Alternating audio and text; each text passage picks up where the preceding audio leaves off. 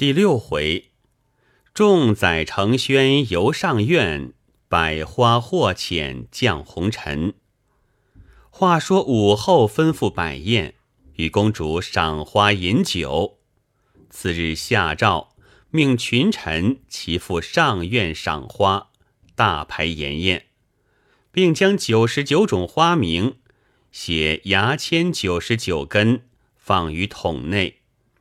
每撤一签，具照上面花名作诗一首。午后因前日赏雪，上官婉儿作了许多诗，毫不费力，知他学问非凡。意欲卖弄他的才情，所以也令上官婉儿与群臣一同作诗。先交卷者赐大段二匹，交卷过迟者罚酒三鞠躬。所有题目或五言、七言，或用和韵，皆临时撤签，以免众人之疑。谁知一连做了几首。总是上官婉儿第一交卷，这日共做了五十首诗，上官婉儿就得了五十份赏赐。次日又同群臣做了四十九首诗，上官婉儿只得了四十八份半的赏赐。因交卷之时，内有一位臣子不前不后，恰恰同他一齐交卷。因此分了一半赏赐。总而言之，一连两日，并无一人在上官婉儿之先交卷。不但才情敏捷，而且语句清新，真是胸罗锦绣，口吐珠玑。诸臣看了，莫不吐舌，都道天生奇才，自古无二。午后连日赏花，虽然欢喜，就只恨上院地势太阔，种花开得过多，每每一眼望去，那派美景竟不能全在目前，心里只觉美中不足，于是下一道旨意，敕令工部于上院适中之地，立时起一高台。以便四面眺望，就取各花开放将及百种之意，名百花台。自从宴过群臣，日以公主在百花台赏花。那百花仙子那日同麻姑着棋，因落雪无事，足足着到天明。及至午盘着完。已有辰时光景，只见女童来报，外面种花齐放，甚觉可爱，请二位仙姑出去赏花。二人出洞朝外一望，果然群花齐放，四处青红满目，艳丽非常，迥然别有天地。百花仙子看了，甚觉骇异，连忙推算。只吓得惊疑不止道：“昨日我们着旗时，仙公无意中曾有终局后悔之话。彼时小仙听了，就觉生疑，不意今日果然生出一事。刚才我见种花开的甚奇，细细推算，谁知下界帝王昨日偶尔高兴，命我群花齐放，小仙只顾在此着棋，不知其详。”未去奏明上帝，以致数百年前同嫦娥所定那个罚约，竟自输了，这却怎好？麻姑不觉叹道：“这总怪我们道行浅薄，只能晓得以往，不能深知未来。当日所定罚约，哪知数百年后却有此事。昔日嫦娥。”因仙姑当众仙之面欲待鸡刺，每每同我谈起，还有嗔怪之意。今既如此，他岂肯甘休？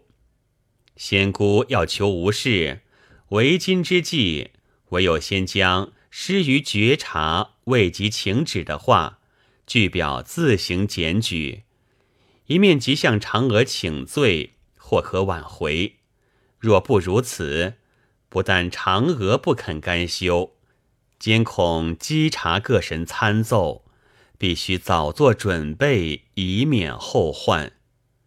百花仙子道：“具表自请处分，乃应分当行之事。若向嫦娥请罪，小仙实无此厚言。况嫦娥自从与我绝口，至今见面不交一言，我又何必肯他？”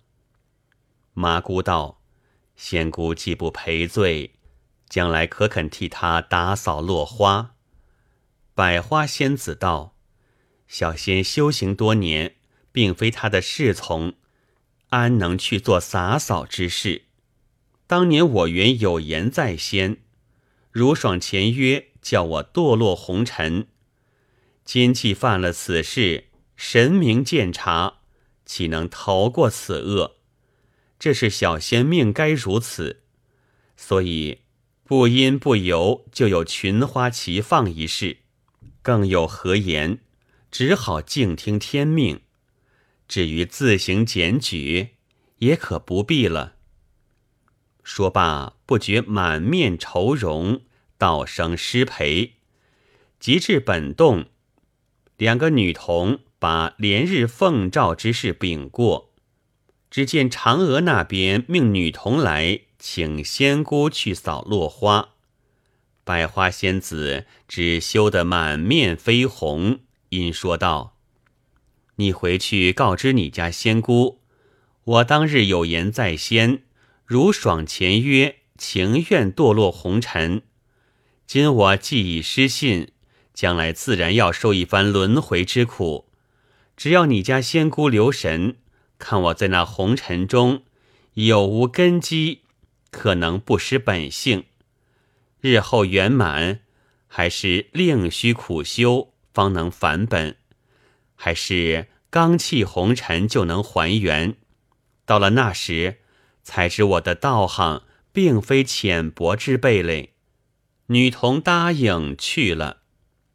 到了下晚，只见百草、百果、百谷三位仙子满面愁容，来至洞中，匆匆行礼，按次归坐。百草仙子道：“试闻有位尊神上了坛章，把仙姑参了一本。小仙同他二位真听真实，特来探望，不知仙姑可曾得信？”百花仙子叹道：“小仙自知身获重罪，追悔莫及，唯有闭门思过，静听天命。今承下顾。”足感盛情，备餐之事，小仙并无所闻，尚求明示。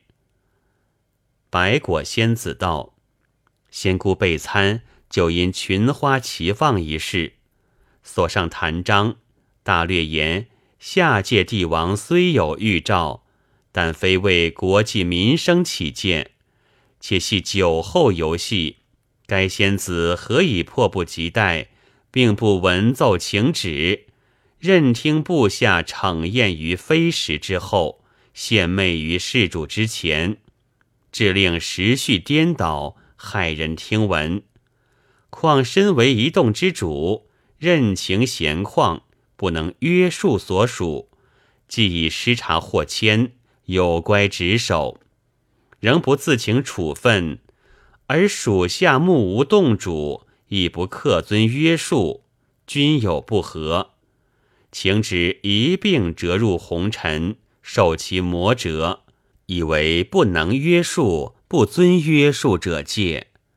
闻仙姑折在岭南，年未及笄，便历海外，走蛮烟瘴雨之乡，受骇浪惊涛之险，以应前世，以赎前愆。即日就要下凡，我等敬置薄酒一杯奉见，特来面请。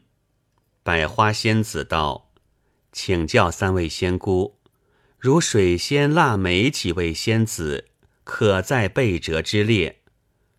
白骨仙子道：“闻得他们所思之花，虽系当令，原无不合，但不能立阻众人，亦属非是，因此也都折入红尘。连仙姑共计百人，限期虽迟早不等，大约不出三年，都要陆续下凡。”百花仙子道：“小仙身获重浅。”今被参折，故罪所应得。弟拖累多人，于心何安？此后一别，不为天南地北，后会无期；而风流云散，绿岸红稀，回首仙山，能无惨目？说罢，叹息不止。百草仙子道。仙姑不消烦恼，小仙探得将来被折之人，或在食道，或在外域，虽散居四处，日后自能团聚一方。四仙姑历过各国，尘缘期满，那时王母自然命我等前来相迎，仍至瑶池，以了这段公案。此事先机。我等窃听而来，万万不可泄露。百花仙子道：“请教仙姑，是哪时道？是何外域？”百草仙子道：“如今唐朝地理，因山川形势，分天下为十道，凡县分立于郡，郡归于道。”如关内、河南、河东、河北、山南、陇右、淮南、江南、剑南、岭南之类。至于外域，海外甚多，不能例举。若以众仙姑降生而论，如君子、黑齿、舒氏、奇蛇、治家、女儿各国，大约亦有几人折在其内。说话间，玄女织女麻姑也来探望。谈起此事，叹息之间，大家都埋怨百花仙子并不自请处分，又不与嫦娥赔罪，以致降落红尘。将来齐会少了一人，好不扫兴。麻姑道：“当日仙姑同嫦娥绝口时。”小仙曾见王母不住点头，似有嗟叹之意，彼时甚觉不解。及至今日，才晓得王母当日嗟叹，已料定有此一事。若论过去未来，我们虽亦略知一二，至数百年后之事，我们道行浅薄，何能深知？玄女道。此事固有定数，当日倘能谨言，不必纷争。今日再能容忍略尽人事，想来也不至此。此时无可如何，只好归之于命了。百花仙子道：“据仙姑所言，此事故由不能慎言而起。难道小仙此恶，竟非天命造定吗？”玄女道：“仙姑岂不闻？小不忍则乱大谋。有谚云：‘尽人事，以听天命。’今仙姑既不能忍，有人事未尽，以致如此，何能言得天命？早间若听麻姑之言，据表自行检举，并与嫦娥赔罪，此时或仍被折。”所谓人事已尽，方能委之于命。即如下界俗语言：“天下无场外举子，改未进场，如何言重？”就如人事未尽，如何言得天命？世上无论何事，若人力未尽，从无坐在家中。哪能凭空落下随心所欲事来？强求固属不可。只应分当行之事，坐失其机，及至事后委之于命。常人之情，往往如此。不义仙姑也有此等习气，无怪要到凡间走一遭了。织女道：“成事不说，既往不咎。我们原是各置水酒践行的。”还说我们践行正文吧。于是众仙姑都当面定了日期，接二连三各备酒宴，替百花仙子践行。那牡丹仙子同众仙子在上林苑伺候午后宴毕，陆续回洞，都在洞主面前请罪。百花仙子不但并不责备，一概归罪于己。众仙子见洞主如此宽宏，心中更觉不安。那杨花、芦花、藤花、蓼花、宣花、葵花、频花、菱花八位仙子更是追悔无极。过了几日，这九十九位仙子。也有素日许多相好仙姑，接接连连分着践行。一日，红孩儿、金童儿同青女儿、玉女儿，在入梦岩游幻洞备了酒果，替百花仙姑禀诸位仙子践行，请百草、百果、白骨、玄女之女、麻姑。并四灵大仙相陪饮酒。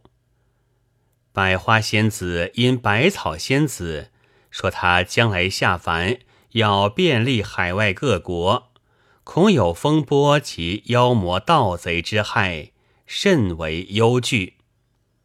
红孩儿道：“仙姑只管放心，今日大家既来组建，都是休妻相关之人，将来设有危急。”岂有袖手之理？此后倘在下界有难，如许某人即可解脱，不妨直呼其名，令其速降。我们一时心血来潮，自然急去相救。金童儿道：“何谓心血来潮？小仙自来从未潮过，也不知心血是什么味儿。毕竟怎样潮法？求大仙把这情节说明。”日后好等他来朝。红孩儿道：“我见下界说部书上往往有此一说，其实我也不知怎样朝法。大仙要问来历，你只问那作书的就明白了。”玉女儿道：“下界说部原有几种好的，但心血来潮旧套满篇的也就不少。你若追他来历。”连他也是套来的，何能知道怎样朝法？刚才红孩大仙说，百花仙姑如在下界有难，叫他呼我众人之名前去相救。这话只怕错了。百花仙姑既已脱生，岂能记得前生之事？若能呼我众人之名，与仙家何异？既是仙家，岂不自知屈避？何须呼人解脱？此话令人不解。红孩儿道：“呸呸，这话我说错了。将来百花诸位仙姑如在下界有难，今日我等在座诸人，如系某位大仙或某位仙姑，应分当去拯救的，本人急去相救。如需某人相帮，立即知会同往。”彼此务须时时在意，事关百位仙姑，非同小可。倘有一物怠惰不前，叫他也堕红尘。只因红孩儿这句话，又生出许多事来。当时青女儿、玉女儿都与百花仙子把盏，酒过数巡，百兽、百鸟、百界、百灵四仙。向百花仙子道：“仙姑此去，小仙等无以奉见，特赠灵芝一支。此之产于天皇盛世，至今二百余万年，因得先天正气，受日月精华，故仙凡服食，莫不受与天齐。些许微意，望仙姑审存。百花仙子刚要道谢，只见百草、百果、白骨、玄女、织女、麻姑六位仙子也接着说道：“我等偶于海岛深山觅得回生仙草一枝，特来面呈，以为临别之赠。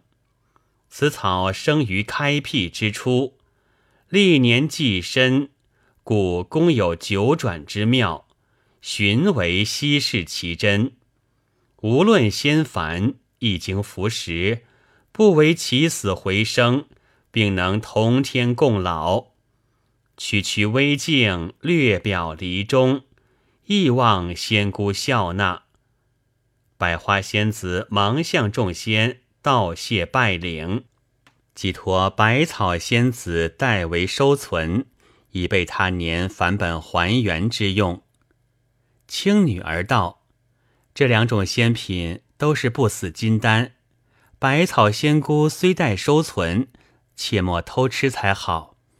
诚恐日后百花仙姑在下界需用，一时忽明，命你送去。那时你虽心血来潮，若两手空空，无物可送，不独仙姑心血枉自来朝。”并恐百花仙姑在下界守候着急，他的心血也要来朝嘞。说罢，合作不觉大笑。众仙组建未罢，早有几位仙姑献期已到，一个个各按年月都朝下界投胎去了。那百花仙子降生岭南唐秀才之家。乃河源县地方，未知如何，下回分解。